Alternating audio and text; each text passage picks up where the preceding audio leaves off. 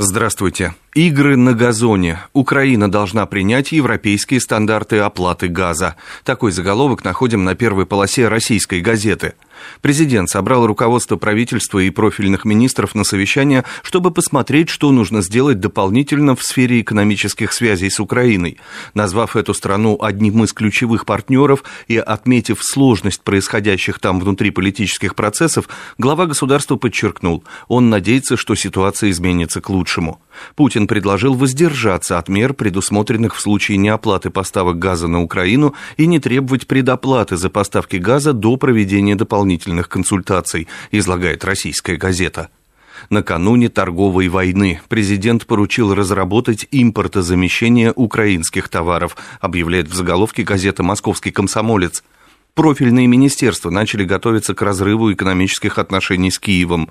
До конца недели им поручено представить предложение о том, где, в какие сроки и за какие деньги может быть развернуто производство товаров, которые сейчас Россия закупает на Украине, уточняет МК. Проживем ли мы без бразильского мяса и норвежского лосося? От каких западных товаров Россия может отказаться? С таким заголовком спешит к читателям газета «Комсомольская правда». Пшеницу, ячмень и даже рис Россия нынче экспортирует, то есть кормит ими не только себя, но и другие страны. Так что без хлеба и каш не останемся. Макарон тоже вдосталь. Хуже с молочными продуктами. Правда, значительная часть привозной молочной продукции поступает к нам из братской Беларуси. С мясом так. Более 30% говядины и свинины, включая ту, что идет здесь на переработку, приезжает из-за кордона. Но Россия почти полностью обеспечивает себя курятиной, так что прокормимся. Некоторые спецы уверены, что и отечественной свининой нас тоже скоро обеспечат сполна.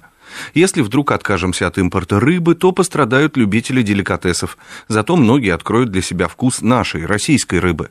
Еще с поставками устриц проблемы будут, но можем перейти на устрицу отечественную, она есть. Понятно, что без некоторых импортных продуктов России никак не обойтись. Например, некоторые экзотические фрукты у нас просто не растут. Хотя, если говорить о фруктах, и тут резервы для самообеспечения есть, обнадеживает читателей комсомолка. Напоследок заглянем в деловую газету «Ведомости». Впервые за многие годы Россия уступила первое место по числу обращений в Европейский суд по правам человека. По состоянию на 31 марта на рассмотрении ЕСПЧ находится 14 тысяч жалоб из России, или почти 15% от общего количества.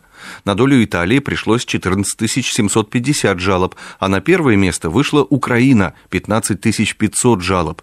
Хотя еще в феврале председатель ЕСПЧ Дин Шпильман, подводя итоги года, отметил резкое снижение количества жалоб от россиян, очевидный перелом наступил только сейчас, замечают ведомости. Со свежей прессой вас знакомил Андрей Егоршев.